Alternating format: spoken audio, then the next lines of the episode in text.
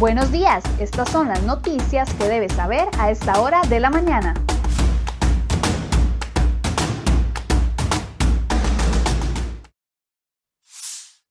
Lunes 24 de mayo, muy buenos días. Gracias por acompañarnos en Cere Hoy Noticias. Vamos de inmediato con las informaciones que les hemos preparado el día de hoy en la portada de cerehoy.com.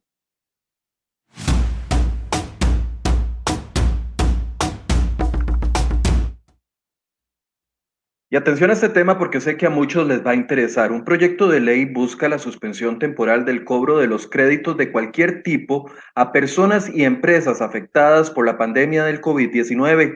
La iniciativa fue presentada por la diputada del Partido Liberación Nacional, Frangi Nicolás. La diputada busca que se suspendan por 90 días naturales el cobro de los créditos contraídos con entidades financieras reguladas y con personas físicas o jurídicas no reguladas como lo son las tiendas, almacenes de electrodomésticos y también prestamistas informales. La suspensión también aplicaría al cobro de créditos de vivienda, vehículos, educación, créditos personales y de consumo y abarcaría la deuda principal, los intereses y otros cargos. El proyecto de ley aclara que para optar por las medidas, los interesados deberían de demostrar la afectación que han tenido en sus ingresos mediante una declaración jurada y aportar unos documentos necesarios la reducción de los ingresos tendría que ser superior a un 40% o por despido, suspensión temporal del trabajo o disminución de jornadas laborales. Los invito a leer la nota en cereoy.com.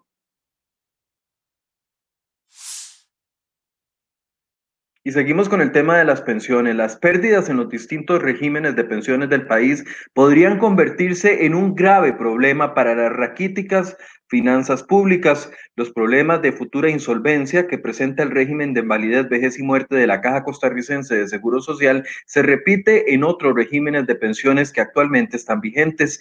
Para cada uno de ellos, la ley establece que el Estado es responsable directo en caso de faltantes de dinero o en última instancia en caso de que algunos llegara a la quiebra. Así lo advierte un informe sobre riesgos fiscales publicado por el Ministerio de Hacienda en marzo pasado, el cual concluyó que hay dos regímenes con importantes problemas, el del IBM y el régimen de pensiones del Poder Judicial. Para el caso del IBM, indica que hay un déficit actuarial de cerca de 100 billones de colones. Esto representa un 275% sobre el PIB del año 2019. Por otra parte, el estudio actuarial del Fondo de Jubilaciones y Pensiones del Poder Judicial afirma que el déficit actuarial es de 708 mil millones, que se traduce en un 1.95 del PIB de ese mismo año. Hoy en la portada de seriohoy.com le traemos este informe completo con las implicaciones que tendría para las finanzas públicas un debilitamiento de los regímenes de pensiones.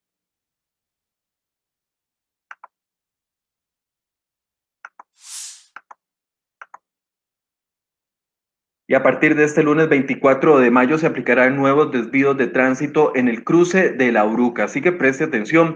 Ahí se empezará a construir un túnel de cuatro carriles y será uno de los tres niveles del intercambio de la unidad funcional 1 de circunvalación norte. Los desvíos comenzarán a partir de hoy a las 6 de la mañana, ya iniciaron y por un periodo de seis meses. Implicará que el actual tránsito entre La Pozuelo y Barrio México se realice por las marginales recientemente construidas.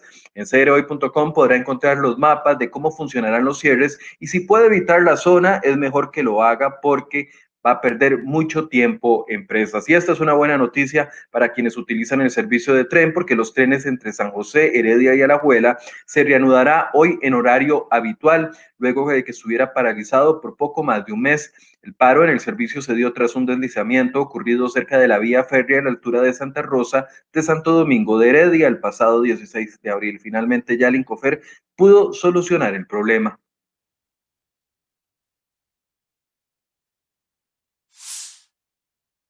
Y seguimos con temas viales. Hoy les traemos esta interesante portada en cereoy.com porque las obras de ampliación del corredor vial San José San Ramón podría licitarse por tramos y no en una sola contratación. El proyecto manejado por el Fideicomiso Ruta 1 y operado por el Banco de Costa Rica plantea una mejora de los 55 kilómetros de carretera en cuatro etapas. Según el estudio de factibilidad elaborado por la firma española IDOM, la ampliación integral se estima en 780 millones de dólares unos 670 millones de dólares se financiarían a través de un préstamo bancario que se recargaría o se pagaría con las tarifas de los peajes y el resto, que son 110 millones de dólares, sería aportado por el Estado. Pedro Zamora, vocero del fideicomiso, confirmó que la licitación por tramos es una de las opciones bajo análisis. Sin embargo, fue claro que en que mucho dependerá del análisis de factibilidad financiera que estará listo en los próximos meses. Para pagar el crédito, el análisis de factibilidad estipula cuatro estaciones de peajes en la carretera principal y otras dos en los puntos de conexión. El costo total para un vehículo liviano sería de 3.600 colones en peajes si utiliza la carretera ida y vuelta. Los detalles, como les decía, en nuestra portada.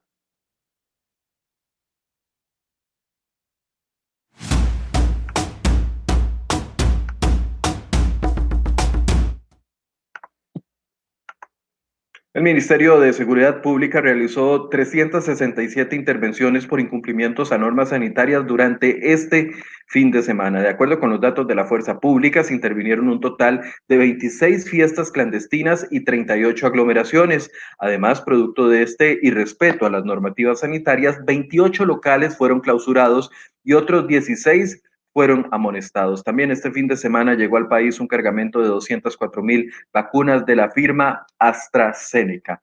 Y en otros sucesos de las últimas horas, una noche muy violenta, al menos tres personas murieron en accidentes y ataques ocurridos durante la noche de este domingo y la madrugada del lunes. Un oficial de la Fuerza Pública y un peatón murieron tras un aparatoso accidente ocurrido en circunvalación en las cercanías del Parque de la Paz. Al parecer, el conductor de la motocicleta perdió el control, derrapó y atropelló al peatón. Ambos murieron en el sitio. Además, un hombre falleció tras recibir múltiples balazos la noche de este domingo en San Isidro de General, en Pérez Celedón. La víctima era de 34 años de edad y presentaba varias heridas con proyectil de arma de fuego en el tórax y en el abdomen. Fue declarado fallecido en la escena.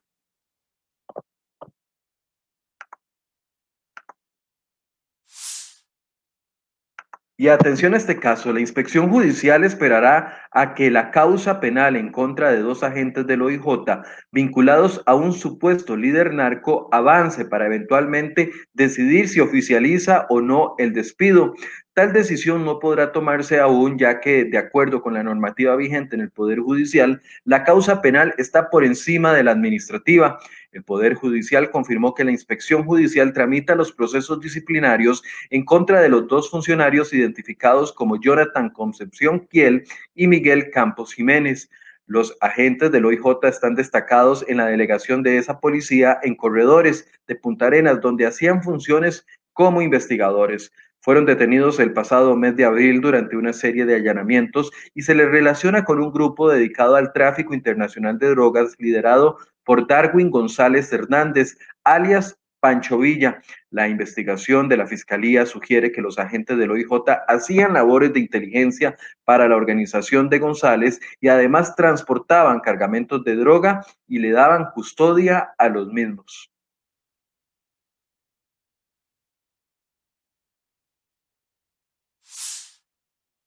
Bueno, y se va aclarando el panorama preelectoral en el partido Acción Ciudadana, y es que el exministro de Educación que ustedes ven ahí, don Edgar Mora, descartó su precandidatura presidencial con el partido Acción Ciudadana. La renuncia a sus aspiraciones las hizo en una carta fechada el 22 de mayo en Curridabat, donde se queja de que las respuestas que le dio el partido, el partido son elusivas y erráticas, a mediados del mes de abril, el polémico exministro había consultado a las autoridades del PAC el mecanismo para postularse como candidato a la presidencia de la República en el 2022 con esa agrupación política. Mora renunció en julio del 2019 en medio de cuestionamientos a su gestión sobre la dirección de infraestructura de, de, educación, problemas con los currículos académicos, la repentina decisión de eliminar las pruebas de bachillerato y la implementación de las pruebas FARO.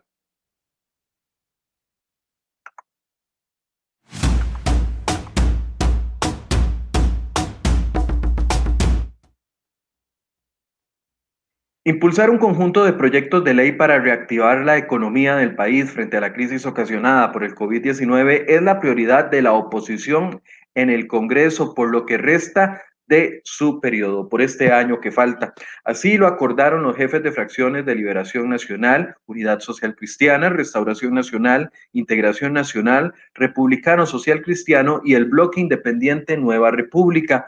Pero primero decidieron concluir con el análisis de las 17 mociones que aún tiene pendiente el proyecto para reformar el empleo público y su aprobación en primer y segundo debate. Además, votarán esta semana la iniciativa que frenará su aumento salarial. El plan se aplicará después del 31 de julio porque hasta esa fecha el Poder Ejecutivo tiene control total sobre la agenda de lo que discuten los diputados en el Congreso.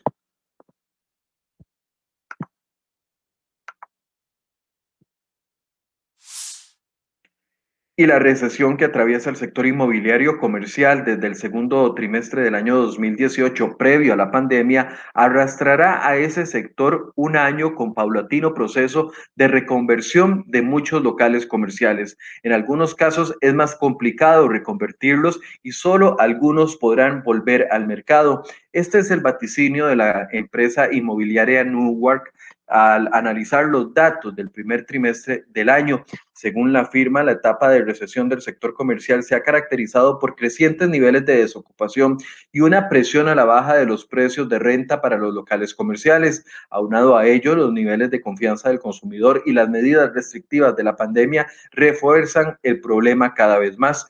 De acuerdo con los datos más recientes, existen 28.527 metros cuadrados de nueva construcción, entre los cuales destacan proyectos como Metroplaza en Curriabat, Cities en Heredia y el edificio NG. Las principales oportunidades comerciales de estos productos están, en, están relacionadas con farmacias, clínicas, comercio electrónico, tiendas de convivencia y restaurantes. Todos estos sectores han sido afectados por la pandemia.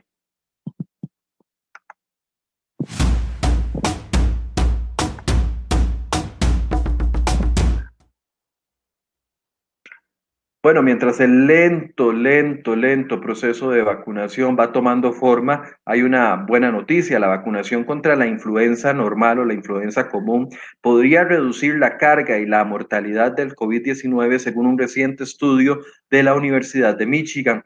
De acuerdo con los resultados de este estudio, las probabilidades de dar positivo por COVID-19 se redujeron en un 24% en los pacientes que recibieron una vacuna contra la influenza en comparación con los que no la recibieron.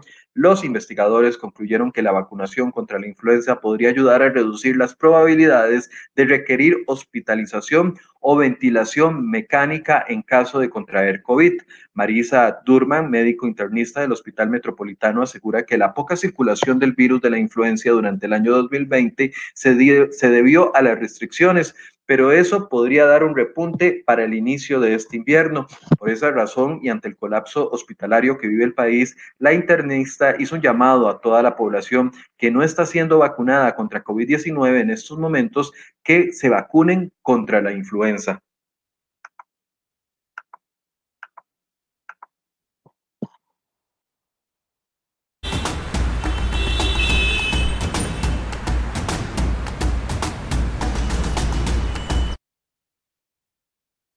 Bueno, en este inicio de semana aprovecho para saludar a todas las personas que ya nos hacen reporte de sintonía desde distintos lugares del país, a Luis Humberto Hernández, a Gustavo Méndez, a Tony Cubero, a Gerardo Barrantes, que nos saluda desde Río Frío, en Zarapiquí, Ana Bejarano, que nos saluda también, Carmencita Celedón eh, y Neri Río son parte de las personas que nos están dando su reporte en este momento. Les recuerdo que para hoy las condiciones lluviosas podrían presentarse en gran parte del área pacífica del país y también en el Valle Central. De hecho, para esta semana se prevé que las condiciones lluviosas se mantengan en gran parte del territorio nacional, tanto en las mañanas como en las tardes. Según el Instituto Meteorológico Nacional, continuarán las condiciones, las condiciones inestables sobre nuestro país. Se pronostican lluvias aisladas en las partes costeras del Pacífico Sur y en menor medida en el Pacífico Central y también las lloviznas fuertes podrían caer sobre el Valle Central, principalmente en las tardes. Les recuerdo que ya hoy no están yendo los niños a clases presenciales, los privados están recibiendo virtualidad y los públicos están las clases suspendidas, por lo que podría verse esta mejora en las condiciones del tránsito.